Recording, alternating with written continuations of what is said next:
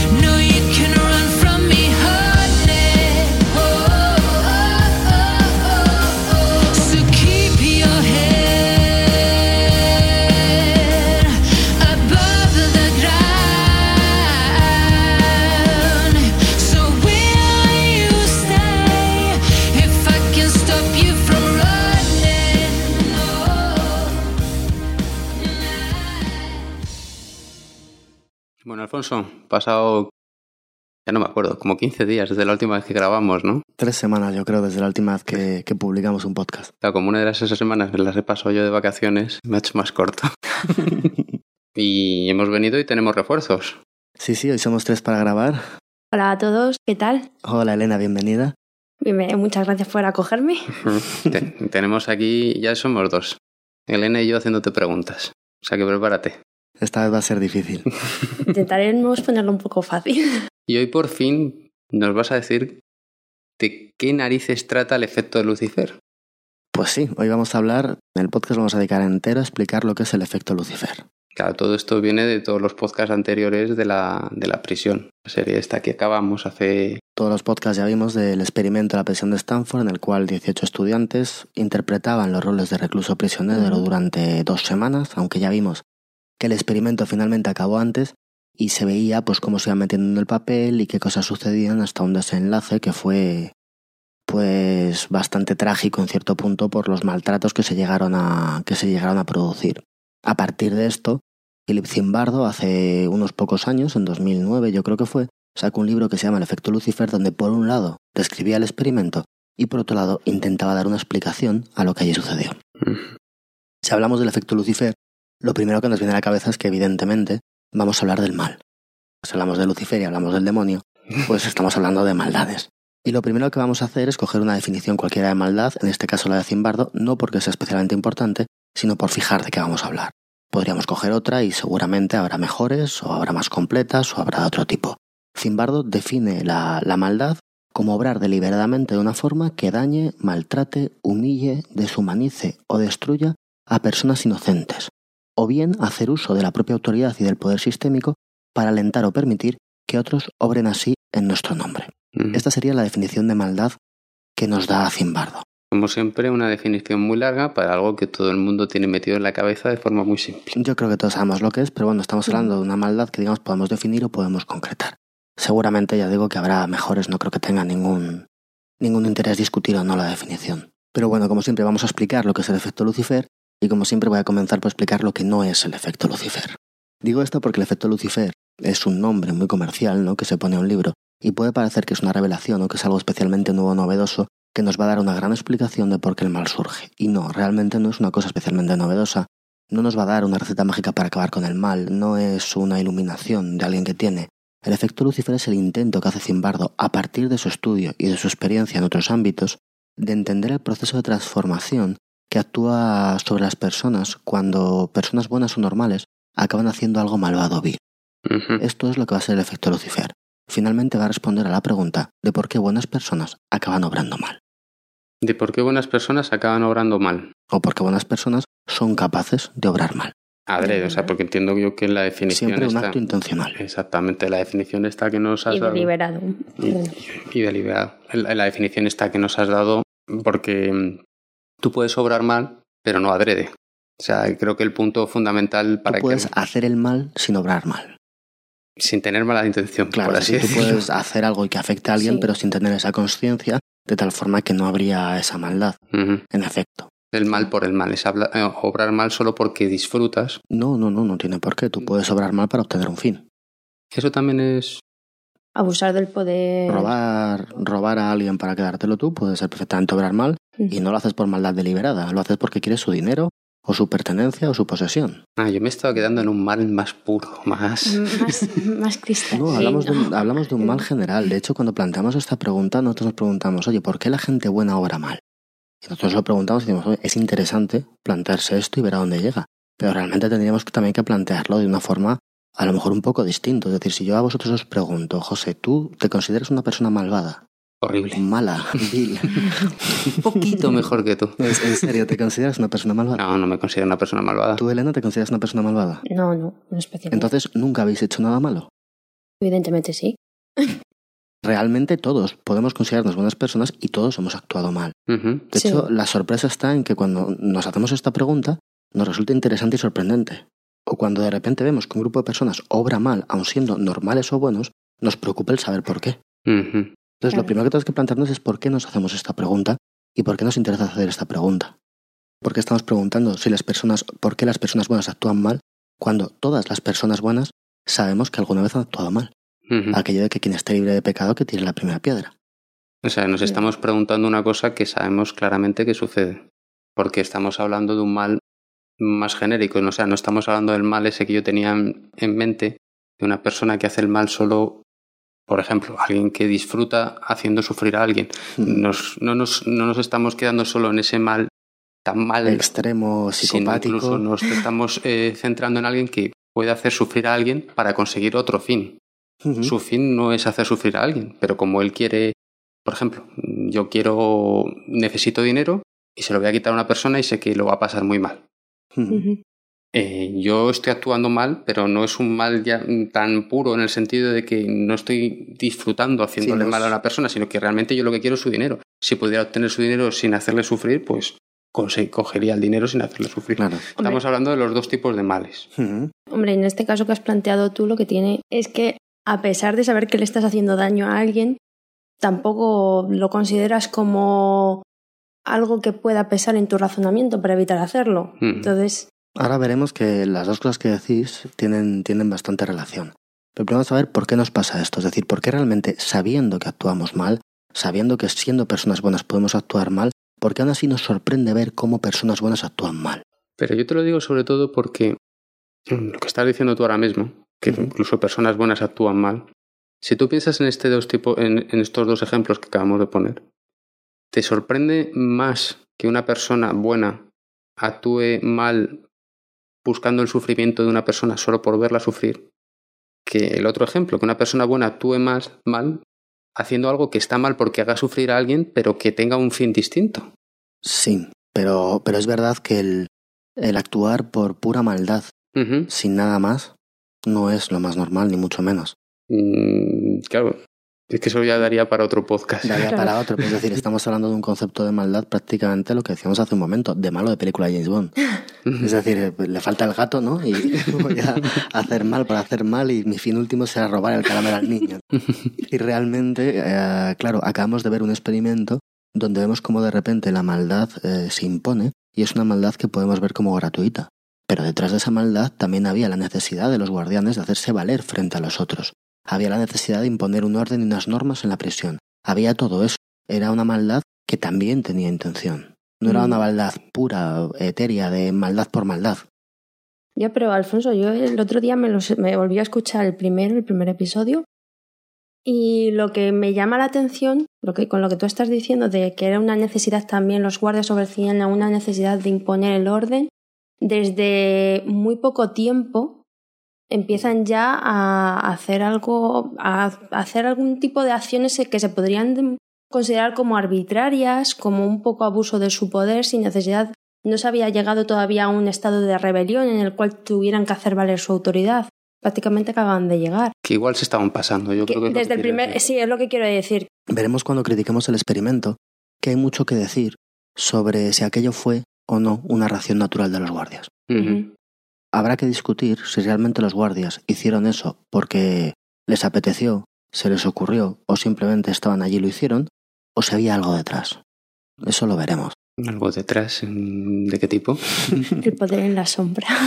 Eso lo veremos, lo veremos en, el episodio que dediquemos precisamente a, ver y tratar todas estas cosas. es lo que dice Elena, es lo mismo que pienso yo. Existe un John Wayne, guardia este a que le apodaban John Wayne porque era especialmente cruel y especialmente le gustaba humillar y vejar. Y existen otros guardias que si hacen castigos y hacen cosas para mantener el orden, poco por lo que dices tú, pero no se exceden tanto. Sí. Sí, pero en, incluso en esa visión, John Wayne tenía su argumentario de por qué hacía eso. Él sentía que eso era lo que le habían encargado. Al ver que nadie le, le frenaba al realizar esas acciones, él veía que realmente el sistema de la prisión estaba de acuerdo con él en que así tenía que actuar. Realmente no es tan fácil encontrar que él llegara allí y dijera voy a dar rienda suelta a mi maldad porque así es como yo soy, es mi naturaleza. De hecho, Hellman se casó, fue padre de familia, fue un hombre de negocios y tuvo una vida apacible. Hellman es John Wayne. Hellman es John Wayne. Que sepamos. bueno, que nos estamos viendo un poco por las ramas. Eh, entiendo lo, que dices, pero también eso alguien lo podía considerar como que es su autojustificación para, para actuar de esta manera. Es posible. Bueno. Pero en cualquier caso, sí estamos de acuerdo en que personas buenas hacen acciones malas y nadie se le ocurre preguntarse cómo aquello es posible. ¿Esto por qué sucede? ¿Por qué no nos lo solemos preguntar? Esto ya lo hemos tratado en algún podcast, en el podcast que tratábamos de los sesgos cognitivos, aquello de realidad sesgada. Y lo que hablamos es de un, lo que se llamaba el error fundamental de atribución. Y es una cosa que nos sucede a todos. Cuando hablamos de un sesgo, evidentemente, no estamos hablando de algo que se imponga sobre las personas, sino que estamos hablando de algo que tenemos tendencia a hacer. Y es la tendencia que cuando vemos a una tercera persona, a un desconocido, cuando actuamos de observador en algún ámbito y vemos que alguien hace algo malo o hace algo injusto, o se comporta de una forma que consideramos reprobable, fundamentalmente tenemos la tendencia a explicar su comportamiento a partir de cómo es esa persona. Es decir, decimos si esa persona ha hecho algo mala, una tercera persona que yo veo, es porque esa persona es mala. Si esa persona ha hecho algo irresponsable, es porque es una persona irresponsable. Y tendemos a dar muy poco valor a las circunstancias que acompañan a eso que hace. Acompañando esta tendencia, cuando hablamos de nosotros mismos tenemos la tendencia contraria. Cuando nosotros hacemos algo malo o hacemos algo deshonesto o hacemos algo irresponsable, tendemos a pensar que las circunstancias influyan mucho en nosotros.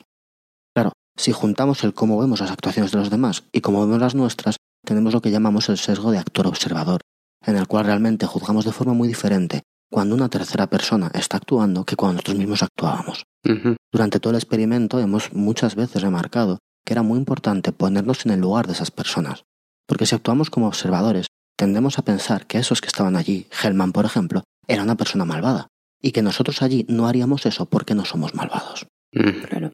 Lo que suele decir de ver la paja en el ojo ajeno y no ver la viga en el propio. Y no ver la viga en el propio, sí. Es una frase bíblica ahí. o sea que al final nosotros a los demás les vemos y este, este tío actúa así porque este tío es así. Exactamente.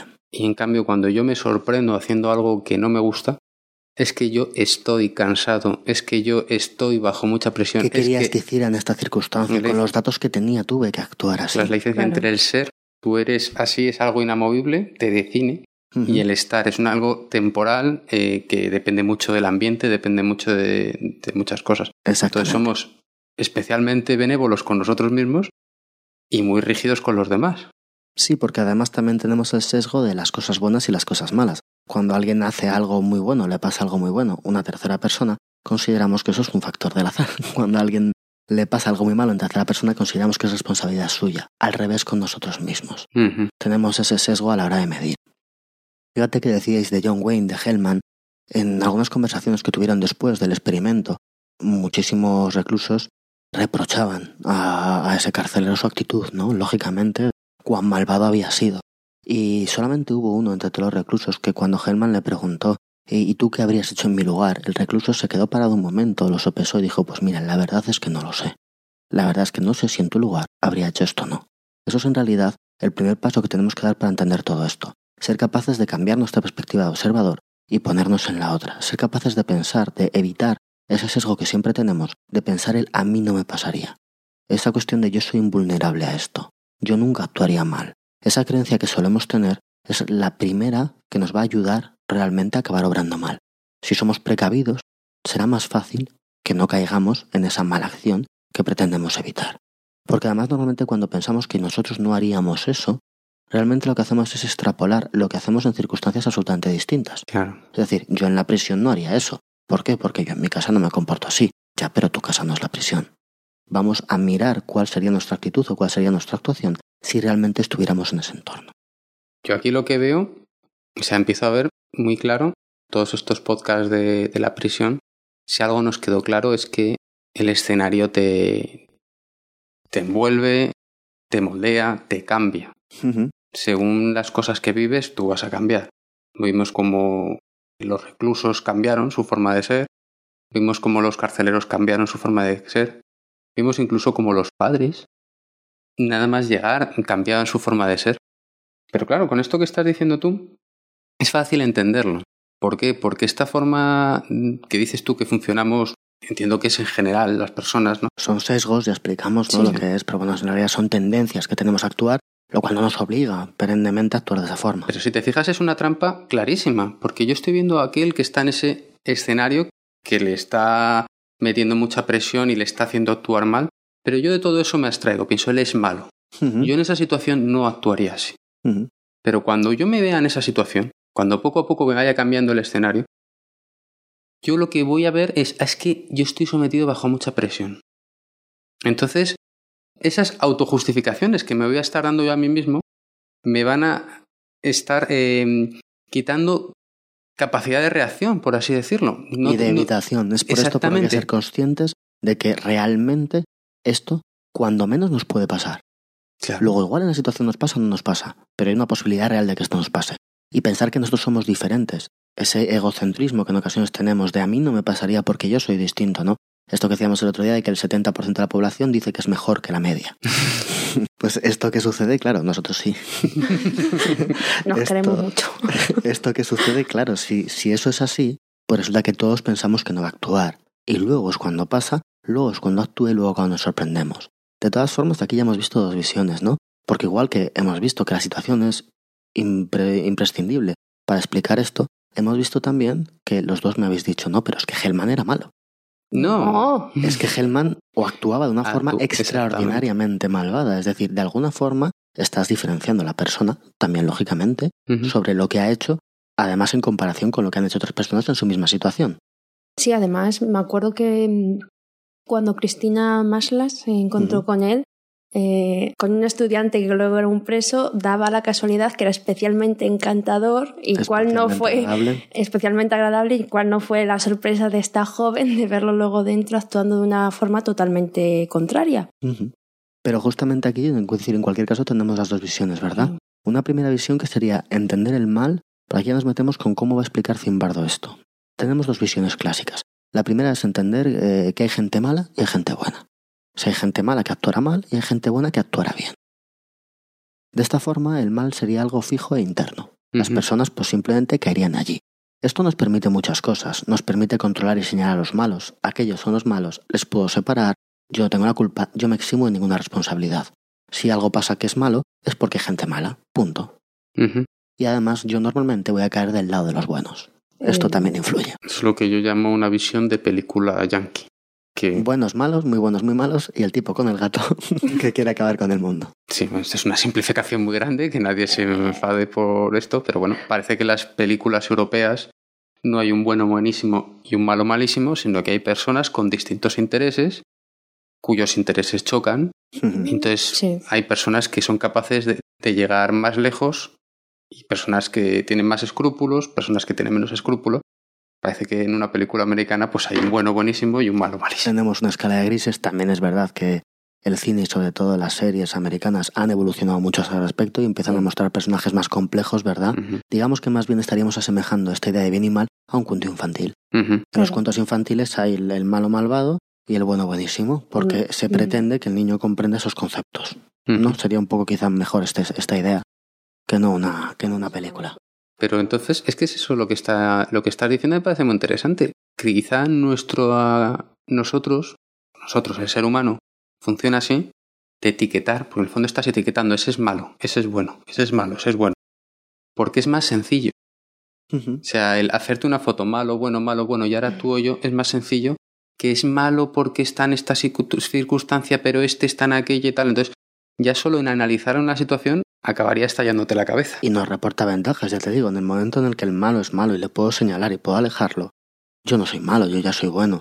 Sin duda alguna nos reporta ventajas, pero si pretendemos, por un lado, comprender las situaciones y por otro lado, evitar acabar protagonizando esas situaciones, no tenemos más remedio que analizarlas un poco mejor, mm. fundamentalmente para evitar caer ahí. Está claro. Otra visión de la concepción de mal sería como un mal gradual o incremental. Las personas no son buenas ni malas, sino que las personas pues se van educando, van cayendo en situaciones, esas situaciones van haciendo que vayan cambiando y vayan actuando de una forma mejor o peor según vamos actuando y vamos aprendiendo, vamos transformándonos, digamos, en siempre todo esto un poco entrecomillado, en malos o buenos. ¿En qué sentido? Que cuanto más nos desarrollamos, más conscientes somos de nuestros actos y de nuestra... Me refiero a que aprendemos, es decir, yo soy pequeño y me voy educando. Y según me vayan educando, según vaya viendo, según vaya actuando, voy realizando actos que me son no gratificados, voy cayendo en círculos donde algo está bien o mal visto, y a partir de ahí acabo comportándome de una forma buena o mala de tal forma que realmente no es que dependa el bien o el mal de mí, sino que vendría del exterior, vendría un poco de mi educación o de mi proceso. Digamos que es la visión absolutamente contraria a las personas nacen buenas o malas. Son visiones que se oponen, ninguna es la cierta, por otro lado.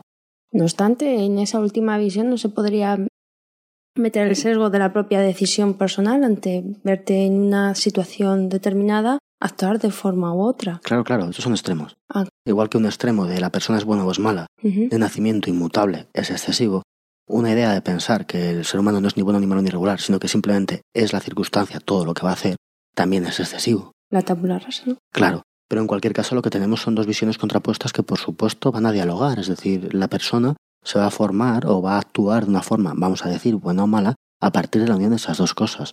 Todo esto que decimos de que la persona sea buena o mala y sea una cuestión esencialista nos llevaría a hablar de cuestiones disposicionales. Es decir, todos los factores disposicionales son aquellos que dependen de la persona. La persona tiene una, prevalencia o una disposición a actuar de una forma buena o mala según su naturaleza. Y por otro lado tendríamos que todos estos factores del contorno que decíamos o del entorno que ha ido evolucionando con la persona, lo que haría sería generar los factores situacionales. Y en este contrapunto de factores de disposición de las personas junto con factores del entorno, es donde al final se establecerían las actuaciones de las personas. Esto es, de hecho, lo que defiende la psicología social. La psicología social lo que dice es que, mira, es un abismo la diferencia entre cómo actúa una persona sola y cómo actúa una persona en sociedad. Y cuando nosotros miramos eso, vemos que realmente puedo llegar a predecir cómo actúa un grupo en sociedad porque soy capaz de predecir el equilibrio entre estas influencias. Habrá ocasiones donde las cuestiones disposicionales importen más y habrá cuestiones donde las funciones o los factores situacionales importen más. Esto es un poco lo que nos intenta Zimbardo explicar o justificar el por qué esto actúa así, pero también es cierto que de momento no hemos visto nada nuevo. Esto es una cosa que la psicología social mantiene. Esto es lo que en este caso centrado en el análisis del mal. También es verdad que la situación que analizó Zimbardo era bastante extrema, no es, digamos, por así decirlo, algo que pueda es extrema, pero no es, no es una cosa tan rara o tan diferente a lo que puede pasar. Justo al día después de que el experimento acabara, Jackson fue asesinado en, ah, en San Quintín. Un par de semanas después, en Ática se produjo un encierro con 40 personas y la policía decidió entrar a tiros y murieron un montón de gente. Realmente esa situación no es una cosa tan extraordinaria. Zimbardo hace este libro a raíz de, los incidentes en los cuales unos soldados americanos maltrataban y vejaban, a, tomando además fotos y haciendo todo tipo de burlas a unos prisioneros. es una circunstancia extrema, pero no es una circunstancia tan rara o tan extraña que no solamente sucediera allí una vez. Lo que sucede es que en general cuando miramos esas situaciones, lo que preguntamos es quién es el responsable, quién lo ha causado, de quién es la culpa. De hecho, Zimbardo defendía a los soldados de esta prisión.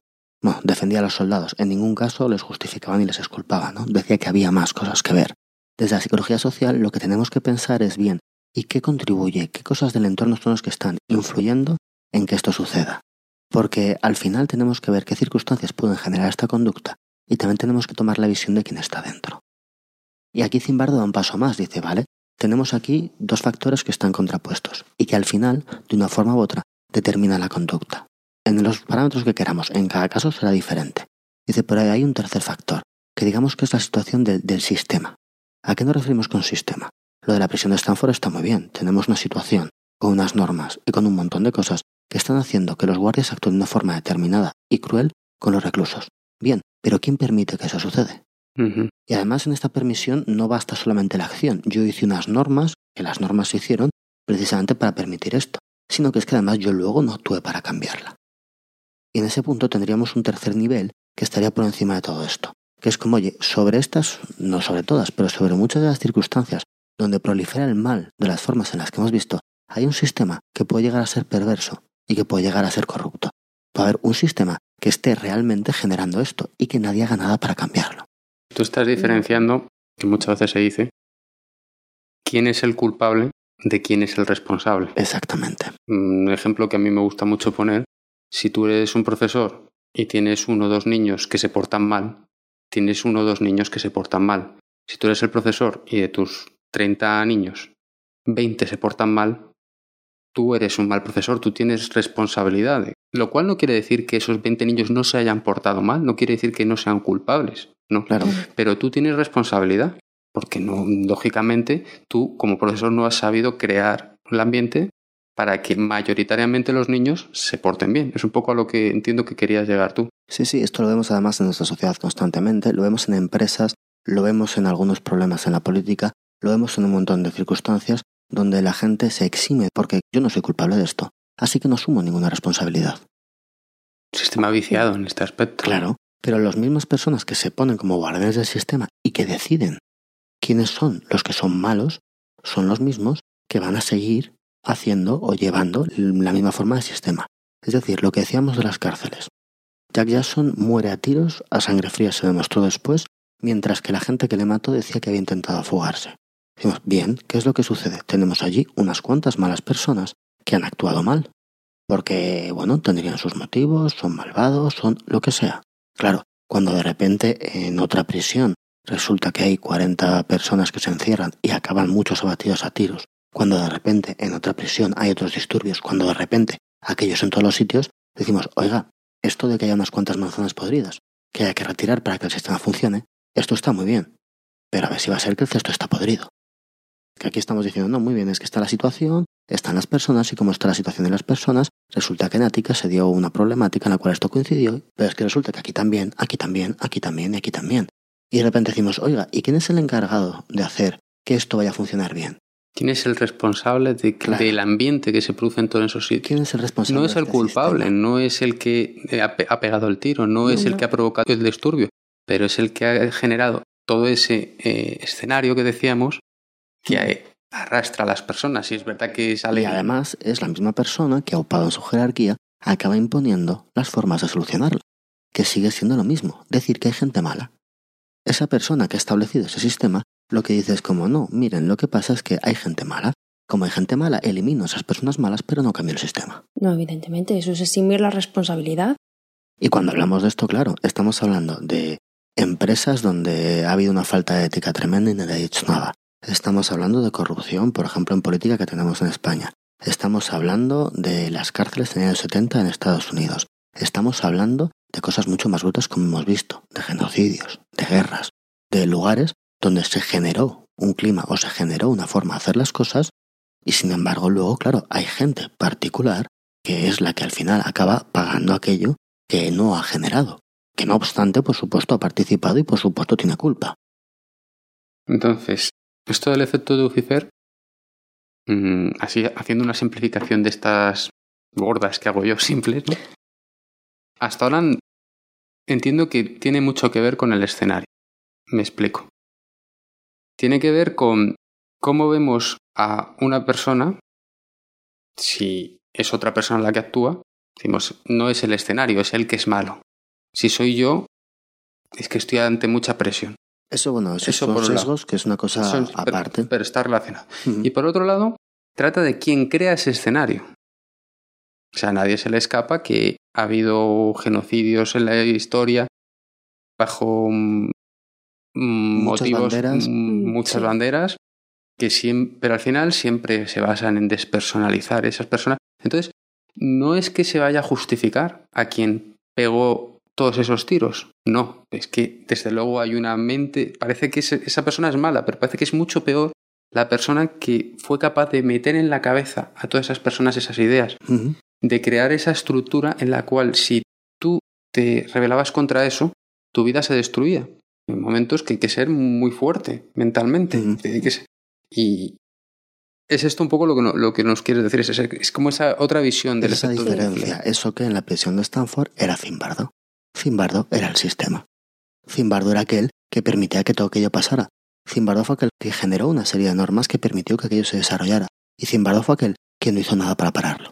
Zimbardo es aquel que luego escribe y dice que bruto es Hellman. Pero ahí estaba. Ahora que estoy acordándome, Zimbardo no llegó un momento en el cual a ciertos guardias que estaban actuando de una forma un poco más suave, quizá, no los llamó al orden para que intentaran incrementar. Exacto. Zimbardo era este sistema Quizá podríamos también incluir más cosas en este sistema. Oiga, ¿y cómo es esto de que se hace un experimento simulando una presión y nadie lo supervisa? Oiga, ¿y cómo es esto de que una persona por ser profesor universitario tiene suficiente crédito como para hacer exactamente lo que quiera? Quiero decir que nadie le dijo nada porque era el profesor Zimbardo. Claro. claro. Todas estas cosas forman parte de un sistema. En este caso, un sistema en el cual, como tú tienes una autoridad, esa autoridad se te presupone por ser profesor universitario y por tanto entiendo que lo que haces está bien. Todas estas cosas forman parte de ese sistema.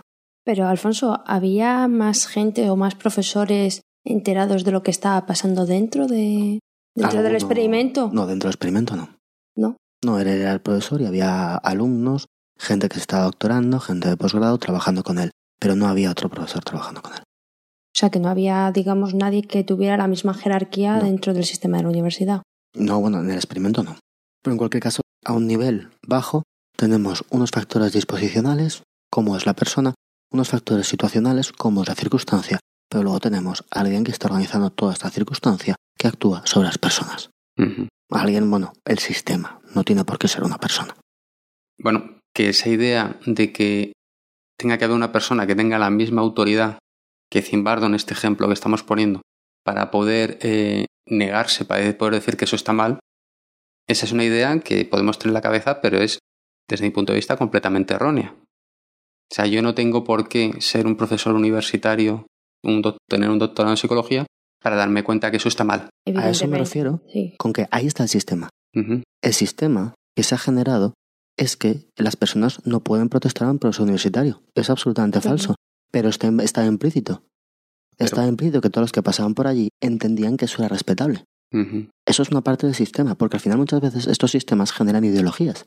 Es decir, generan una estructura de ideas que pueden ser ciertas falsas o no, pero que están ahí. Una idea generada a partir de ese sistema es que el profesor universitario tiene razón por encima mío si yo no lo soy. ¿Es una idea cierta? No, ni mucho menos, pero estaba presente. Y además, yo recuerdo cuando Cristina Maslach se niega a que eso siga adelante, a mí me gustó mucho cómo lo hizo esta mujer, porque realmente, desde mi punto de vista, ella podía haber caído en la tentación de entrar a un debate de profesor universitario a profesor universitario. Era, ella era tan psicóloga como Zimbardo, era, estaba tan formada. Y claro, ella no entra en eso. Esto no está bien. Esto no está bien. O sea, no es una cuestión de que vayamos a razonar y esto no, no. ¿Por qué digo esto? Porque me parece que ahí hay un punto de vulnerabilidad. Si tú entras al aspecto docente, en este aspecto pedagógico y tal y cual, por supuesto que yo, que paso por ahí, sé menos de psicología que ese señor. Entonces, si voy a discutir en términos de no, esto no es malo porque el ser humano aguanta tal, porque hay estudios tal, sí, sí, me, me, va a apabullar. Sí, está claro. O sea, si yo lo que te quiero decir es que eso, esa forma de pensar, forma parte de, un sistema de creencias. que también está ahí generado. Claro que no es cierto. Cristina Maslas pasó de aquel sistema. O bien pertenecía a ese sistema de creencias y se vio en igualdad con la persona con la que hablaba. También es verdad. Te quiero decir que ahí habría que verlo. Pero sí que es cierto que de alguna forma sí que vemos que llega el, el párroco, llega el abogado, y están hablando con un profesor de universidad, entienden que aquello se está llevando bien simplemente por ese hecho. Por el hecho de estar en Stanford y que sean profesor de universidad, ahí la gente hace como que está viendo bien. Ahí sin duda alguna hay un factor de este tipo, que también, insisto, forma parte del sistema. Es como cuando ves a alguien que es como, bueno, esto es doctor universitario y le ves que está diciendo una sarta de tonterías brutales, pero como es doctor universitario entonces las puede decir. Eso forma parte en ocasiones de sistemas que son perversos. Es lo que se dice que se peca de acción y de omisión, de aquí en este caso de no levantar la voz y decir esto está mal, y además el hecho de no decir esto está mal está reforzando a la persona que está actuando así, porque le está dando más autoridad. Porque si yo soy el profesor 10 que llega a ver esto y veo que los nueve anteriores no han dicho nada, es más difícil. Es lo que decías tú, la diferencia de cómo actuamos solos o cómo actuamos en grupo. En grupo. Ahora veremos algunos de los instrumentos, digamos, a partir de los cuales estos sistemas, bien sean sistemas personales, bien sean sistemas jerárquicos, bien sean simplemente superestructuras, actúan sobre las personas para conseguir esto. Es decir, en qué mecanismos se basan estos sistemas de los que estamos hablando para influirnos. El primero de ellos es muy parecido a lo que tú estabas comentando, la conformidad social. La conformidad social que ya vimos en el experimento de Salomón aquel en el que un grupo de individuos se juntaban y tenían que juzgar la longitud de unas líneas. Cuando había un grupo de personas que mentían clamorosamente sobre la longitud de las líneas y decían, no, no, esa es más corta que esa otra, y todos estaban mintiendo, una pobre persona, el sujeto del experimento, muchas veces se plegaba a la opinión de la mayoría, aunque era evidente que la mayoría no estaba actuando correctamente o no estaba diciendo la verdad. ¿Esto por qué es? Porque muchas veces nosotros queremos pertenecer a un grupo. Y a veces también hay que tener en cuenta que tenemos tantas ganas de pertenecer a un grupo, cuando digo un grupo me refiero a la sociedad en general, no a un grupo concreto, como miedo a realmente no pertenecer a ninguno. Esto hace que en muchas ocasiones la influencia social será muy alta por nuestra necesidad humana y natural de socializar o de pertenencia. Eso se puede ver muy bien. En... Yo también voy al tema de la educación y eso se puede ver muchas veces muy bien en las dinámicas que se establecen a veces en ciertos grupos de alumnos en el patio, como alguno puede ser marginado y otro alumno que en principio no era de los primeros en hacer una, acción ofensiva contra ese, eh, hace, sigue, lo sigue la acción que ha hecho el primero, marginando, insultando hmm. o pegando. Porque así pertenezco al grupo que está marginando. Realmente nosotros tenemos tantas ganas muchas veces de pertenencia social que en ocasiones somos capaces de plegar lo que nosotros vamos a hacer, cambiar nuestras opiniones o nuestras creencias simplemente por la idea de pertenecer a un grupo. Esto, por supuesto, es un factor de, de influencia muy grande. Y esto, por supuesto, se utiliza en medios de comunicación, se utiliza en charlas, se utiliza en un montón de ámbitos. Segunda forma, la obediencia a la autoridad. Está claro que es algo que todos tenemos metido. También vimos en su momento los experimentos de Milgram. Aquellos en los que una persona simplemente por llevar una bata blanca incitaba a las personas a dar descargas sin límite a otra persona y la gente lo hacía. Y lo hacía en un montón de situaciones experimentales y sin prácticamente respuesta. Tenemos una tercera forma, que es la desindividualización, es decir, el anonimato. Cuando una persona actúa bajo un anonimato, bien sea de un grupo, bien sea de una posición de poder, resulta que es mucho más fácil que esa persona obre mal. En nuestro caso en la prisión se hacía muy claramente con uniformes, con unas porras, con unas gafas de espejo que cubrían o impedían la visión de los ojos, lo cual hacía que las personas adoptaran el rol de, carcelero. En el momento en que tenían el rol de carcelero y ya no eran personas, eran carceleros, mm. eran mucho más libres de hacer lo que quisieran. Pero este, este tercer punto, en concreto, me da un poco de tristeza por el ser humano, a ver si me explico, ¿no? Porque da la sensación de que en esas circunstancias en las que, en esencia, actúo mal porque no, me, no saben que soy yo, ese es el resumen, ¿no? No se van a enterar que soy yo, luego actúo mal, es como tener poca fe en el ser humano. Parece que lo contrario es que está actuando bien porque como actúe mal van a saber que he sido yo y voy a tener represalias. Esto no significa que una persona bajo el anonimato tenga por qué actuar mal. No, pero, que es más fácil. Claro, ¿por qué? Porque también confluyen muchas cosas y esto se busca. Es decir, yo por un lado, al darte el anonimato disminuye tu responsabilidad personal. Tú ya no estás actuando como individuo, sino como grupo. Es una cuestión importante, es decir, tú ahora eres un carcelero. Luego todo lo que tú hagas representa a tu grupo, no a ti mi responsabilidad personal queda limitada. Por otro lado, disminuyo mi autocontrol, porque muchas veces lo estoy cediendo a una tercera persona, precisamente por pertenecer a un grupo. Por otro lado, no tengo realmente límites de actuación a partir de mi conciencia, sino que son los límites impuestos por mi papel o mi pertenencia a esta desindividualización en la que he caído. Claro, es la conciencia del carcelero si es que existe tal cosa. Claro. Además se reduce la responsabilidad social del actor y el interés por autoevaluarse. En el momento que yo pertenezco a un grupo y ya no soy un individuo concreto, sino que soy simplemente alguien que pertenece al grupo, es mucho más fácil que yo haga todo eso. Hombre, si todo esto de repente le sumas el permiso de la autoridad para hacer según qué cosas, surgen estas conductas. Porque yo no tengo ninguna responsabilidad, yo simplemente soy un carcelero y a mí encima me lo mandan. Estás eximido totalmente de culpa. sobre todo mi autoconcepto no se ve afectado porque como no soy yo, sino que soy un carcelero, es lo que me toca, ¿no? ¿Qué más cosas? Un tema que trataremos en su momento, el pensamiento grupal. Lo que decíamos, ¿no? Aquella frase de que si todos pensamos igual, igual es que nadie está pensando. Aquello que muchas veces sucede cuando se forma un grupo donde hay una cohesión muy fuerte, de repente nadie se le ocurre negarse una idea o piensan que es más importante el acuerdo grupal que realmente discutir una idea. Esto también es un factor que se utiliza o que puede utilizar estos sistemas que hablamos para influirnos. Otra cuestión que se utiliza mucho, o que sobre todo se ha utilizado mucho y muy tristemente en muchos conflictos, la deshumanización y la desconexión moral. La deshumanización es un primer paso para todas las matanzas, genocidios y ataques indiscriminados que hemos visto a lo largo de la humanidad. Esas personas del exogrupo, esas personas de fuera, ya no son humanos. Ahora son menos que humanos. Son cosas. De tal forma que, claro, es duro. Son cosas que incluso son demonios. O incluso son peores, infrahumanos. Son cosas que mm. sería conveniente incluso eliminar. Sí, no dudes que él no, no dudaría. Sí, sí. Ese tipo de cosas. Y luego una desconexión moral. Muchas veces se dan parámetros o se dan valores para los cuales se intentan redefinir la conducta de las personas es decir, que una conducta dañina de la persona pasa a ser una conducta socialmente bien percibida. En estos procesos de deshumanización está claro. De repente, agredir a alguien del exogrupo se empieza a ver bien. Estamos cambiando, estamos desconectando la moral de las personas. Las personas cuando vivimos en sociedad se nos educa para que tengamos unas conductas muchas veces prosociales. Se nos educa para participar en actos sociales. Se nos educa para ayudar y también recibir ayuda. Se nos educa para un montón de cosas.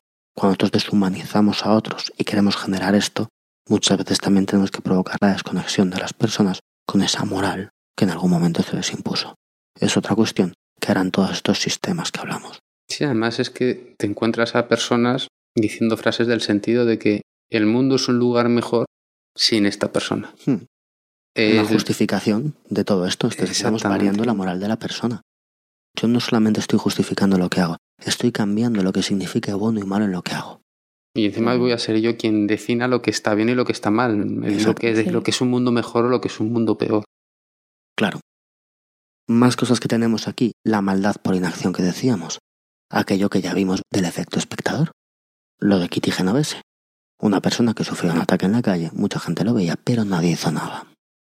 Me acaba de venir a la mente que sí, eh, fue un atraco o fue una violación que hicieron en medio de la calle. Fue primero un atraco, luego se fue, luego volvió. Sí. La golpeó, no llegó, no llegó a, la, violación. De todas formas, no está tan claro que aquella versión que dieron los periódicos fuera la real. Hubo al parecer menos gente de la que se decía. Desde los bloques de alrededor, ¿no? Sí, es por eso que decías que hay que gritar, no hay que decir socorro, socorro sino que hay que gritar fuego. Fuego, sí. Porque la gente tiene alergia a los problemas. Además, cuidado, que esto de la maldad por inacción hay que tener en cuenta qué es, qué es la acción y qué es la inacción. Hace un ratito estábamos hablando de Cristina Maslach, ¿verdad? Y decías, claro, es que Cristina Maslach llegó a Zimbardo y dijo, bueno, voy a prescindir de que seamos eh, profesores universitarios o lo que sea, y te voy a decir que no, que es que esto está mal y este experimento no puede seguir así. Ahora, ¿qué hubiera sucedido si Zimbardo no hubiera parado el experimento? ¿Hubiera ido Cristina Maslach a denunciar aquello? Es curioso pensarlo, cuando menos. ¿Qué es la maldad por inacción? No, no, esta persona hizo algo. Cuidado. A veces hacer algo conlleva más responsabilidad que decirlo. Claro, en este caso es eh, el enfrentamiento que tuvo Cristina Maslat con Zimbardo era como no deja de ser un enfrentamiento muy personal. Sí, pero si Zimbardo dice, no, yo sigo. Bueno, pues ahí estamos planteando. Eso no, lo sabemos. No, lo sabemos. Cuando Cristina Maslat le preguntaron sobre esto, decía, pues mira, la verdad es que no lo sé. Pero la verdad es que ella dudaba mucho que hubiera ido a denunciarlo. Con lo cual se había transformado en cómplice por inacción de aquello que sucedía. Pero en este tipo de circunstancias y de cosas, yo muchas veces lo defiendo, que muchas veces yo me encuentro a las personas diciendo, yo en esta circunstancia haría esto, yo haría aquello. No lo sabes. No lo sabes. Cristina sabe cómo actuaría ante la situación que le planteó su entonces novio, ahora marido Zimbardo, porque se le planteó esa situación, pero si esa situación no se lo hubiera planteado nunca le hubieran hecho esa pregunta, hubiera contestado exactamente igual que contestó a la pregunta de qué hubieras hecho si no hubiera parado. Es que no se me planteó la situación. Sí, sí. Sí, además, de hecho, es lo que hemos dicho en un principio. Es fundamental que seamos conscientes de que muchas veces no sabemos cómo vamos a reaccionar. Y es lo primero que tenemos que tener en cuenta precisamente para reaccionar bien. Y por último, la última de las cosas que se utilizan, o digamos estos mecanismos que pueden llegar a, a influir en nosotros para cambiar de opinión, es el que ya hemos comentado muchas veces. También tenemos un podcast, bueno, la verdad es que tenemos un podcast dedicado a casi todo lo que hay aquí, ¿no? Pero bueno, es la disonancia cognitiva. El hecho de que realmente eh, mi conducta, vamos a, que no haya una coherencia entre mi vida pública y privada, hace que yo cambie la forma de pensar privada. Si lo que yo hago y lo que yo digo, como actúo, no está en consonancia con lo que yo pienso y sigo actuando de esa forma, corro el riesgo de acabar pensando como estoy actuando. Si no vives como piensas, acabarás pensando como vives. Pues estos son un poco los, pues digamos, los resortes que tendría este sistema para actuar sobre nosotros a través de las situaciones. Y por otro lado, Zimbaro también nos propone una serie de cuestiones que también muchas de ellas ya hemos tratado, de, oye, ¿y qué podemos hacer para evitarlo? O sea, estos son los sistemas, estos son los mecanismos que tiene el sistema para crear ese escenario que estamos hablando que es tan poderoso. Para, bueno, para que el escenario influya en nosotros. Exactamente. Esos escenarios, ¿no? Esas superestructuras en las cuales de repente la gente acaba actuando por función de, de la situación. Cuanto más controle estas cosas, más reduzco las posibilidades de que una persona se salga de, esto es, más influencia tendré cuanto más de estas cosas controle. Y claro, por supuesto, ¿por qué contamos esto? ¿Porque el análisis está muy bien? No, porque estas cosas tenemos que saberlas. También para impedir que se nos influya.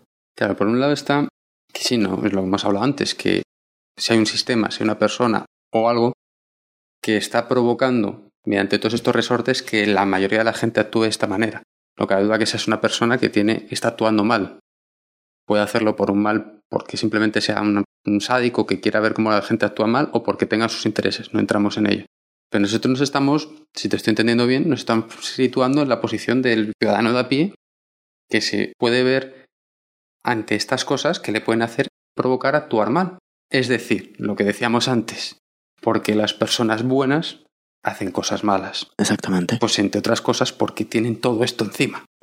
Y como decimos, es que esas personas somos nosotros. No nos estamos poniendo en la situación del ciudadano de pie, es que lo somos. Claro.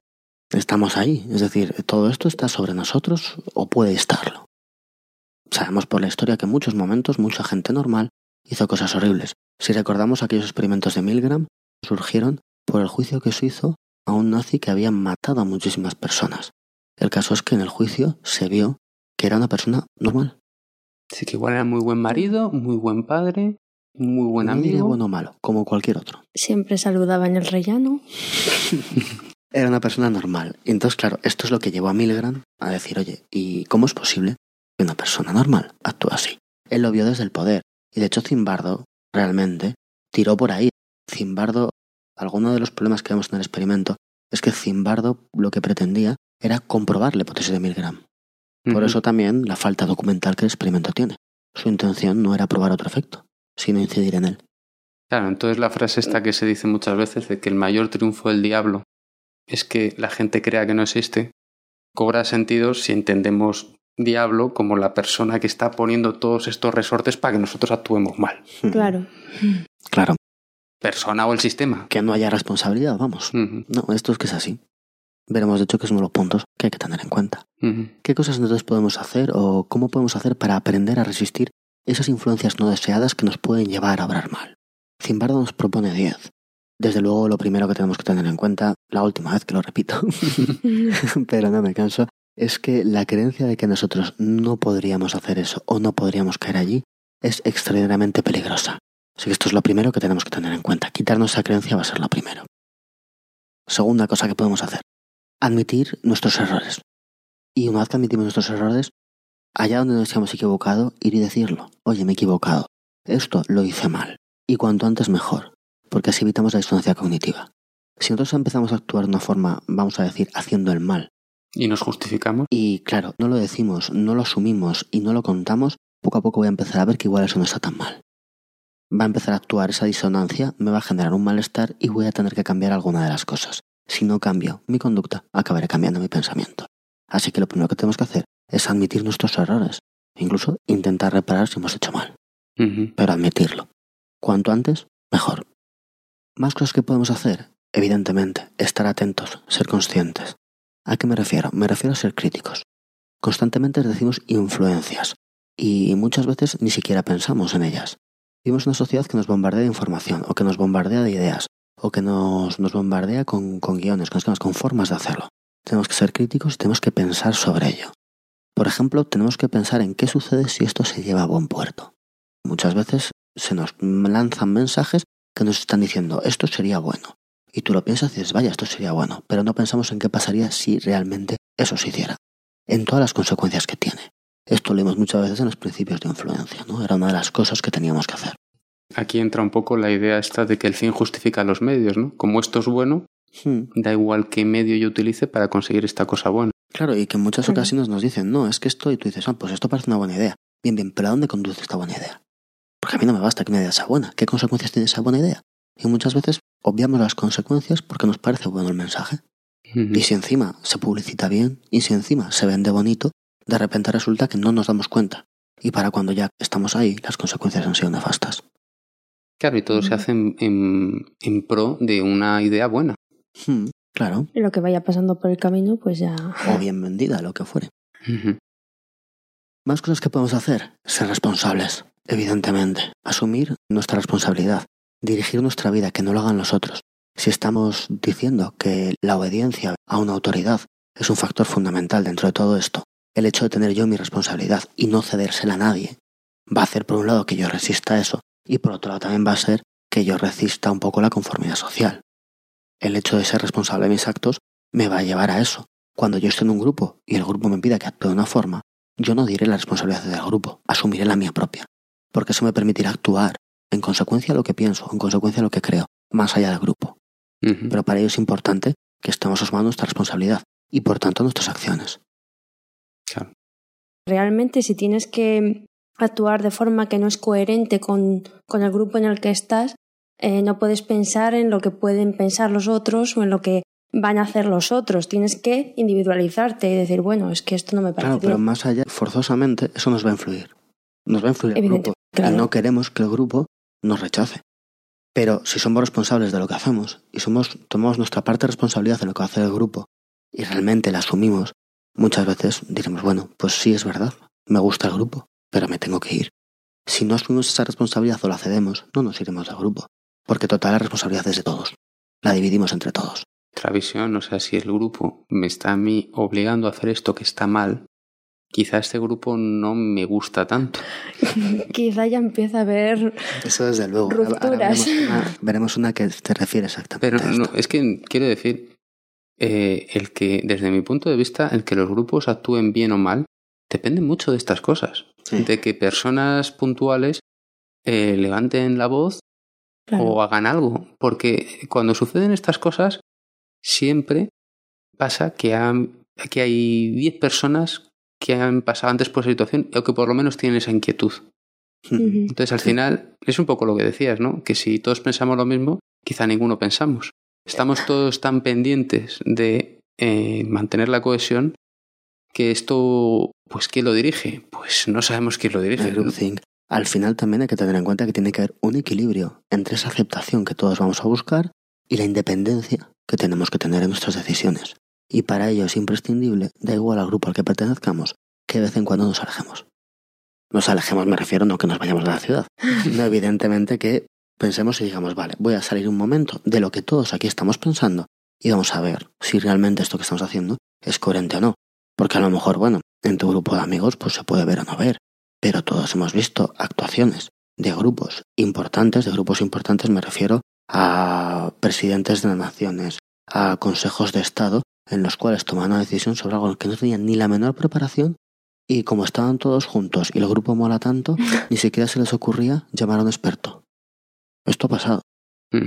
Porque claro, como todos buscamos la aceptación, todos estamos de acuerdo, todos llegamos a un consenso y nadie se aleja un poco. Y mira esto desde lejos, de repente tomamos una decisión sin que en realidad nadie siquiera tenga las herramientas para criticarla, para ponerla en perspectiva.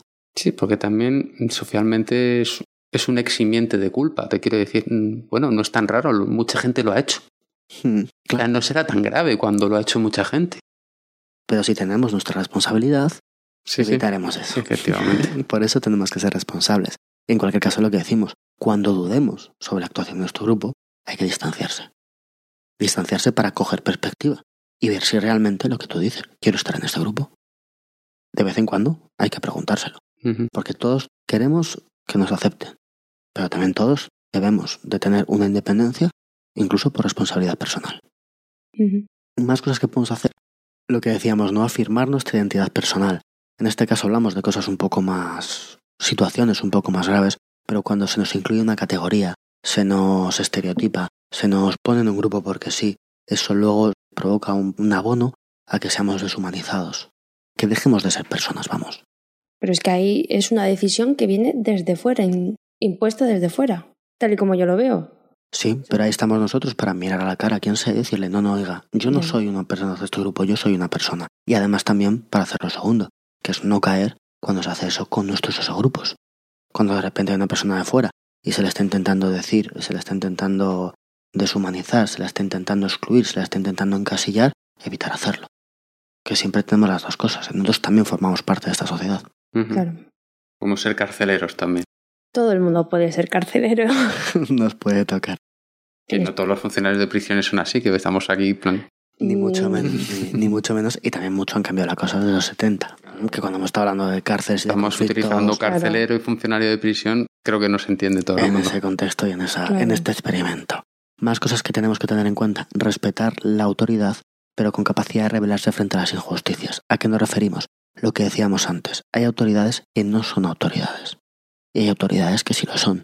Y tenemos que ser suficientemente críticos como para diferenciarlas. Quiero decir, hay gente que realmente no tiene ninguna autoridad y que a veces simplemente se la da. Por ejemplo, lo que decíamos, cuando tú ves un anuncio de detergente te aparece un tipo con una bata. Tú ya sabes que ese tipo no es un científico, lo sabes perfectamente. Pero de repente esa persona queda revestida de autoridad porque va vestido como un científico. Bien, hemos de distinguir una autoridad falsa de una real. Hemos de distinguir si la autoridad que alguien tiene es por méritos contraídos, es por conocimiento. No, yo en este caso iba a decir, por ejemplo, como todo esto viene al hilo del experimento que hizo Zimbardo, en este caso la autoridad de Zimbardo se podría considerar como ganada o impuesta. O sea, real o no real de su experiencia en cómo llevar una cárcel era limitada. Hombre, esperemos. su autoridad como psicólogo, que como hemos visto antes se utilizó durante todo el experimento en cierto punto, porque era la autoridad que él tenía sobre la gente que compartía con él el experimento. Digamos que era el director de todo. Y aparte se le había ocurrido. Esa era su autoridad. A partir de ahí, por supuesto, se invistió de una autoridad dentro de la prisión que era real porque todo aquello era un experimento y él no era el director de una prisión. Cuando de repente los presos empezaron a pensar que aquello era una cárcel dirigida por psicólogos en vez de un experimento de psicólogos que simulaba una cárcel, fue cuando vinieron los problemas. Y ahí nadie le dio esa autoridad a Zimbardo. Fue cuando vinieron los problemas, pero claro que Zimbardo estaba buscando para que realmente el experimento tuviera algo de sentido, si es que podía tenerlo. Pero bueno. Veremos cuándo eso es así. Y luego, toda esta idea que dices tú de respetar la autoridad, pero revelándote cuando las cosas me ha recordado a Thoreau, a Gandhi, a cosas de estas históricas, ¿no? De, personas que históricamente dicen, no, yo no voy a pagar impuestos porque mis impuestos se están utilizando en una guerra que creo que es injusto. La idea de la desobediencia civil, en cierta medida, viene de ahí. O sea, no es que vaya a hacer yo apología de que la gente se levante, pero ante, ciertas cosas. Muchísimos derechos de las sociedades que disfrutamos hoy en día se basan en que en algún momento hubo una desobediencia a las leyes que había. Esto es innegable. Claro muchísimos avances se producen de esta forma. Usted deja de estar autorizado o deja de tener ese poder investido sobre que usted pueda decidir, por ejemplo, si las mujeres votan o no. Si resulta que las personas de color no tienen derecho frente a los blancos. Cuando de repente la gente se negó a aceptar esas normas, porque quien las promulgaba no tenía ninguna autoridad sobre ella, y se produjo una desobediencia civil, se produjeron avances sociales. Sí, además estas cosas luego suceden cosas que hacen que pensar. El otro día quisiera un poco salirse un poco del contexto con esto que has dicho de dejar votar a las personas de color. Creo que leí una noticia que habían puesto en universitarios, Estados Unidos, no me acuerdo si era Cambridge, si era, perdón, eh, Stanford o dónde era, que les habían puesto el examen que les hacían pasar a las personas de color para poder votar. Y no aprobaba ni uno. Claro, esto sucede. Pero que te quiero decir que estas son cosas que no son lejanas. En España, cuando empezó a votar la mujer? Hombre, yo es que creo que la autoridad, en este caso, bueno, en casi todos los casos, depende de dos, del que impone, por un lado, por una serie de características o por un poder que ha ido ganando gradualmente, que está justificado o no, y también del que tiene que acatar la orden que le viene desde fuera. En el momento en el que tiene que acatar la orden no se pliega. Por supuesto, del, del poder, ¿no? Eh, claro, de la acumulación de poder que tenga el que tiene esa autoridad, si hablamos de ese tipo de poder, pero aquí quizás estamos hablando un poco del poder o esa autoridad investida, digamos, en el mérito o en el conocimiento más allá de la fuerza. La fuerza, desde luego, te confiere de un poder o una autoridad que es absolutamente diferente. Pero lo que sí podemos hacer es distinguir muy mucho quién tiene una autoridad moral, quién tiene una autoridad intelectual, quién tiene una autoridad respecto a cómo comportarnos o cómo actuar en sociedad. Y ver si esa autoridad de esas personas que están realmente generando cómo funcionan las cosas, realmente está ganada y por tanto debe respetarse. Porque es ahí donde diremos esto no es justo o esto sí es justo, ¿verdad? Cuando se comienzan todos los procesos en los que al final hay una guerra y se comienza a demonizar al enemigo, sentarnos y decir esta persona que está demonizando al que será nuestro enemigo realmente tiene la autoridad de decir que él es mejor que ese enemigo, realmente tiene alguna experiencia que le permita decir esto, realmente está justificado esto que hace. Pero en este caso, por ejemplo, justo en el ejemplo que acabas de poner, el que hace una demonización del enemigo lo que hace no es arrogarse a sí mismo solamente de unas cualidades que lo sitúan por encima del enemigo, sino lo que hace es Sí, sí, hacer inclusivo a todos. Hacer inclusivo a todos los, a todos los, claro, a todos los individuos. principio germinal, claro. esa persona expone su pensamiento y decir, bueno, ¿y usted qué autoridad tiene para decir esto que dice, no? Esto al final en nuestro día a día. No hablo ya de que sean las cosas, pero muchas veces preguntarnos qué autoridad tiene esa persona que, por ejemplo, nos dice cómo hemos de comportarnos cómo hemos de comportarnos se nos dice de muchas formas y por muchas vías diferentes al final del día. ¿eh? Y hay que ver quién nos está diciendo con qué autoridad lo dice. Lo dicen muchísimas instituciones, lo dicen muchos medios de comunicación, hay muchísimas opiniones sobre esto. Veamos a quién le doy la capacidad de decir o la autoridad.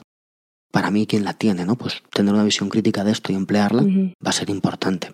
Más cosas que van a ser importantes, estar muy atentos a las formas, a las formulaciones de los mensajes. Ya vimos cuando hablamos de sesgos, por ejemplo, que no nos gusta nada que nos digan que tenemos un 40% de posibilidades de perder, ahí no apostaríamos. Pero si nos dicen que tenemos un 60% de ganar, ahí sí apostaríamos, ¿no? El cómo formulan las cosas va a influir en muchísimas ocasiones en lo que hagamos.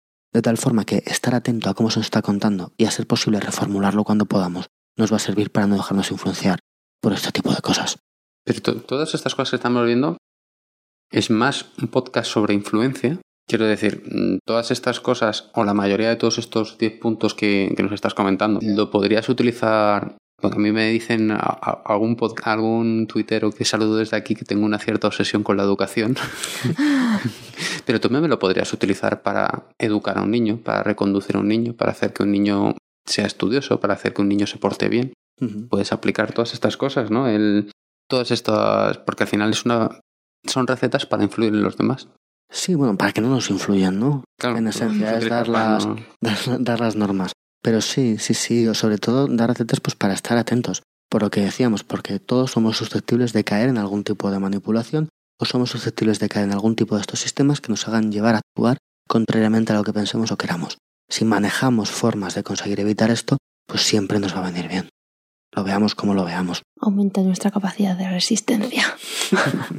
Sí, claro, es la cosa, ¿no? La resistencia a influencias no deseadas. Aquí hicimos un podcast dedicado a la influencia. Decimos, la influencia de por sí no es una cosa mala, ¿eh? Tampoco lo pensemos, es decir, influir. Todos influimos constantemente. De hecho, tú antes hablabas de, oye, ¿y un profesor? Un profesor busca influir, evidentemente, en los alumnos, con el fin de educarles. Cuando decimos que la sociedad nos influye desde pequeños para inculcarnos ciertos valores prosociales, esto es influencia. Es decir, la influencia, digamos, que hasta que no la cargamos de un contenido con el que influenciar, no podemos decir si es buena o mala. Y según cómo, pues podremos o no decirlo, ¿no? Más cosas que podemos hacer. Eh, Zimbardo lo llama equilibrar nuestra perspectiva del tiempo. Yo diría más bien... Equilibrar nuestra perspectiva del tiempo. Sí, eso. Digamos que él, lo llama así. Yo creo que podríamos decirlo más bien que diferenciemos muy bien entre estar centrados en el presente o estar centrados en el momento y dejarnos arrastrar por el presente y dejarnos arrastrar por el momento, que son cosas distintas. Porque en todos estos aspectos que decimos, donde de repente se producen actos malvados, digamos, en medio de una situación que nos arrastra, tenemos que tener un poco de cabeza y ver cuál es el pasado, cuál será el futuro de nuestras acciones, mirar qué va a pasar, y si esto, ¿qué sucederá? Si a mí me fueran a juzgar después de esto que hago, ¿qué es lo que dirían? Porque tenemos que vivir el presente, es lo único que estamos viviendo, y estar centrado en el presente es básico para nuestra vida. Pero estar centrado en el presente no significa dejarnos arrastrar por el presente. No significa que si yo estoy muy contento tomando unas cervezas en el bar, me quedé así tres días en el bar, porque estoy centrado en el presente. Hay que disfrutar de ese momento que estás en el bar tomando unas cervezas con los amigos, pero el hecho de que lo estés disfrutando no implica que te tengas que dejar arrastrar por eso y estar allí tres días. Pues un poco esta diferenciación. Que cuando tengamos estos procesos de influencia o estos momentos de exaltación a partir de unas normas, unas situaciones generadas, es importante hacer esa distinción. Pero, ¿en qué sentido esto se puede utilizar para influir negativamente en una persona? En el aspecto de si tú estás en un grupo de personas que va a llevar a cabo una actuación y a ti te está pareciendo extremadamente divertido, si tú te metes en el momento y como es muy divertido voy a hacerlo, mm. es posible que al final las consecuencias sean desastrosas. Es el ejemplo en que Entonces, la cosa es coger y decir, mira, está muy bien esto que estoy haciendo y por supuesto tengo que vivir este momento, pero tengo que ser conscientes de que vivo el presente pero no me dejo arrastrar por él. Igual esto que estoy haciendo, por muy divertido que sea, al final tiene malas consecuencias. No, y puede ser divertido, pero objetivamente está mal lo que estoy haciendo ahora mismo. quizá porque me estoy pasando bien, porque, como dices tú, me estoy dejando arrastrar por el presente, no me estoy dando cuenta de todas estas cosas. En ese aspecto tendrás en cuenta. Es decir, es muy importante y defenderemos siempre vivir el presente y ser capaces de estar implicados en nuestro momento presente, pero eso no significa que no tengamos una conciencia más allá. Más cosas que tenemos que tener en cuenta, ya nos quedan poquitas. Tener mucho cuidado con el miedo. Tenemos mucha costumbre en muchas sociedades que cuando el miedo aparece renunciamos a derechos. Y esto es básico en estas superestructuras de las que hablamos. Lo que decíamos antes, cada vez que hay una guerra, cada vez que hay cualquier cosa, pues esos, esas personas a las que decimos que son menos que humanos, además decimos que nos van a atacar. Y además decimos que nos van a quitar. Y además decimos que nos van a robar de tal forma que ese miedo hace que demos el poder a otras personas y que renunciemos a nuestra responsabilidad, que renunciemos a nuestra dirección, que hagamos todo esto que estamos diciendo, que no hay que hacer. En este caso no puede aparecer también el miedo a la autoridad que te impulsa a atacar a otro. O sea, a que, a que te vuelva, a que te metan en ese bueno, al miedo a que esa autoridad te meta en el grupo, en el exogrupo. Así, por así decirlo, claro. Sí, sí, eso ha pasado, ¿verdad? O estás conmigo o estás contra mí. Evidentemente. Esto, esto es claro. Pero sobre todo es eso que muchas veces con ese miedo cedemos nuestra independencia, cedemos nuestra forma de hacer las cosas merced a ese miedo, renunciamos a derechos que tenemos que mantener. Y una última cosa que viene además a ir de algo que comentamos en el, en el podcast anterior, que es ser conscientes de que se puede actuar y ser conscientes de que cualquiera se puede oponer a un sistema injusto. Esto, claro, así dicho, queda extraño porque dices, hombre, esto está muy bien, pero tanto como cualquiera, ¿verdad? ¿Cómo voy yo a coger y enfrentarme a un sistema de estos que estamos hablando. Pero el hecho de que pensemos que esto es así, y de hecho sabemos que es así, sabemos que muchas veces, a partir de personas que no eran relevantes, se cambiaron circunstancias que sí lo eran, hace no ya que nosotros nos enfrentemos, sino que hace que realmente mantengamos eso y podamos encontrar a otras personas que también opinan de esa misma forma y que también creen que aquello se pueda cambiar. De alguna forma, el hecho de tener esto, esto presente y saber que podemos oponernos hace que podamos conseguir la masa crítica que tú decías el otro día necesaria para que aquello funcione. No tanto porque yo solo vaya a oponerme a un sistema, digamos malvado, digamos opresor, digamos inhumano, sino que el hecho de mantener eso y tener esa convicción me va a permitir ponerme en contacto con personas que también van a pensar igual si tienen esto en cuenta y van a poder cambiar las circunstancias. Un poco lo que veíamos en la prisión cuando la persona que hacía la huelga de hambre la hacía él solo. Si esa persona se hubiera puesto en contacto con otros tres presos y los tres presos o cuatro hubiera iniciado una huelga de hambre, aquello habría sido distinto. Mantener que esto se puede cambiar es importante para que se suceda. No obstante, en este caso, ¿el resto de los presos no sabían que estaban en huelga de hambre? Sí, pero no sabían por qué. Ah, no sabían por qué, no. vale, no, no conocían los motivos. Claro. claro. Y además ahí actuaron de forma muy astuta y malévola los, los carceleros, porque ahí fueron inteligentes y fueron directos a, a provocar la división. Sí, sí, sí, sí. si tú haces esto, yo castigo a los demás, para que los demás te vean a ti como el enemigo. Claro. pero además esta persona, cuando se puso en huelga de hambre, él lo hizo porque quería mantener el control, el poder de lo poco que, le, habían, que le habían quitado. Pero él no lo hizo pretendiendo cambiar la presión, porque daba la presión por inmutable. De tal forma que si él hubiera creído que su actitud podía cambiar la prisión, igual, y esto por supuesto como siempre nos ponemos en un quién sabe lo que habría sido, igual aquello habría podido cambiar. Pero desde luego, si tenemos esa creencia de que según qué sistemas, según qué estructuras se pueden cambiar, es posible que haya muchas personas que hagan eso y que se genere esa masa suficiente como para que las cosas cambien. En, esencia, el, como el grupo es muy fuerte y si yo tengo cierta inquietud a pesar de la fuerza que tiene el grupo, eh, quiere decir que esa inquietud tiene que parecer más personas, porque tiene que ser muy grande para, para que resista todas estas puntos, todas estas cosas que nos está diciendo que aparecen.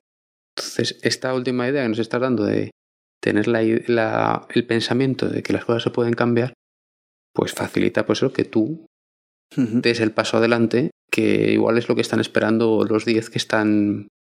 O que tú estés esperando, tú decías, ¿no? Lo importante no es el que hace el baile en medio de la discoteca. Exactamente. Lo importante es el que le sigue. Porque a partir de que le sigue otro, u otros dos, u otros tres, de repente ese baile ya no se ve mal y de repente ya tenemos la masa crítica suficiente para generar una tendencia. Pero para eso hay que tener la convicción de que se puede generar una tendencia. Exactamente. Y por eso hay que tener eso en mente. Esto es un poco todo lo que quería comentaros, ¿no? Con esto yo creo que son bastantes, bastantes cosas que podemos hacer, o al menos que podemos reflexionar. Sobre todo eso, el efecto Lucifer, lo que decimos, no es más que un intento de explicar aquello que pasó en la prisión. No es, digamos, una cosa nueva, sino que es la organización que Zimbardo hace a partir de esa experiencia que tuvo y de otras que tuvo en otras cárceles a lo largo del tiempo. Finalmente esto se resume, podemos definir de una forma simple, en que siempre vamos a tener factores disposicionales, factores situacionales y por encima de ellos muchas veces tendremos factores sistémicos que están permitiendo que aquello suceda. ¿Esto tiene que ser siempre? Pues no tiene por qué ser siempre, pero es una cosa que sucede en muchas ocasiones. Y lo que hemos visto a partir de ahí es qué herramientas utilizan estos sistemas que están sobre estas situaciones qué medios utilizan para poder influir en estas situaciones y finalmente influir en la actuación de las personas y también de qué medios podemos disponer las personas para hacernos más resistentes a esto. Empezando por el primero, que es saber que somos susceptibles de actuar así o que podemos llegar a actuar así. Conocer que podemos ser débiles es la primera fortaleza que vamos a encontrar. O sea que realmente el efecto Lucifer, lo que estudió Zimbardo, no es tanto un, un estudio de la esencia del mal, sino un estudio de cómo nos influye, de cómo las personas normales, las personas buenas, acaban haciendo cosas malas. Porque la gente buena puede actuar mal. Bueno, Elena, ¿qué te ha parecido? Pues muy interesante. ¿Te has pasado bien? Sí, me lo he pasado bien. La verdad es que yo he de decir que estaba un poquito engañada por el título del efecto en cuestión. Yo también. Yo también. Todo el mundo estaba engañado. Es decir, el efecto Lucifer no es más que la explicación de esto. El efecto Lucifer es el libro de Zimbardo. A partir de ahí, él lo que hace es exponer su tesis. Y su tesis es básicamente esta. Quizá lo que sea novedoso, que tampoco es novedoso realmente, es el hecho de poner un sistema por encima de la dualidad entre lo disposicional y lo situacional. Pero en este caso yo creo que tiene su punto. Bueno, claro, evidentemente por eso Zimbardo se ha hecho es un psicólogo de relevancia, pero yo creo que el poner el sistema que permite y quién es más influye sobre las disposiciones y el entorno. Claro, es importante. De hecho, lo veremos el próximo día cuando critiquemos el experimento. Veremos que, que, claro, su argumentación en los juicios era, mire, si yo entiendo que esta gente a la que, está, de la que estoy defendiendo o a la que formo parte de la defensa son culpables de lo que se le dice, y entiendo que tienen una responsabilidad, y entiendo que tienen que pagar su pena, pero entiendo que estos no son los únicos. Que hubo mucha gente por encima, que había toda una estructura, que había toda una intendencia generada que permitió que esto sucediera. Y que además promovió. y que además no hizo nada cuando supo que esto sucedía. Porque claro cuando la estructura lo que hace es ocultarlo hombre pues esto ya no son más zonas podridas oiga. Es que cuando esto sucedió resulta que intentamos ocultarlo. Esta no es la forma de actuar de un sistema en el cual esto es simplemente la actuación de las malas personas. Entonces este era su punto básico de actuación. A partir de ahí cada uno tendrá que pensar si el sistema cree que existe y cree que está o si cree que no. Zimbardo, no sé, tiene su opinión a partir de lo que él vio en el experimento de la prisión de Stanford, que ya veremos las dudas que plantea y a partir de su experiencia. Que esto tiene o no tiene que ser así, no lo sé, pero esto es su, su explicación. En lo que él llama efecto Lucifer es eso, de cómo el demonio nos puede poseer. Porque entendemos, claro, dice, oye, cómo una persona buena actúa mal, cómo una persona buena le entra el demonio, ¿no? Todos nos imaginamos a Hellman, ese chaval extraordinariamente afable, entrando en la prisión a hacer el mal a los demás y luego cuando acaba el experimento se va a su casa. Tranquilamente. Entonces es un poco esto. El nombre igual es un poco... Iba a decir poco acertado, al revés, el nombre debe ser muy acertado si genera expectación. Pero es un poco esto lo que viene a ser el efecto, el efecto Lucifer. Muy bien. El próximo día trataremos con una versión crítica, con algunas sorpresas, ya veremos. Sorpresas. sobre, el experimento. Pues lo que decíamos, ¿no? Por ejemplo, de Carlo Prescott, pues veremos que aún le queda, le queda un papel por protagonizar en todo esto. De todas formas, bueno, daros gracias a todos los que nos escucháis, los que nos escribís. Sí, muchas gracias. Muchísimas gracias a todos por escucharnos. No, muchas gracias a todos, gracias por estar ahí y, bueno, que así grabamos más seguido. Gracias, Elena, por, por acompañarnos. Gracias a vosotros por darme la oportunidad de participar. Placer, hombre. Placer. Ahora lo que tenemos que hacer es que Alfonso se, la situación, la posición de Elena es parecida a la mía. Nosotros venimos aquí a hacer las preguntas, ¿no? Lo... ¿Cómo os divertís, eh? Claro. Sí. Nosotros cuando tú nos digas, Alfonso, grabamos. Muy bien, pues espero que sea pronto. A ver cuánto tardan en editar este, que yo creo que nos ha quedado un poco largo. Lo editaré lo antes posible y, en cuanto pueda, pues volvemos a grabar. vale. Un saludo. Un saludo a todos. Un saludo.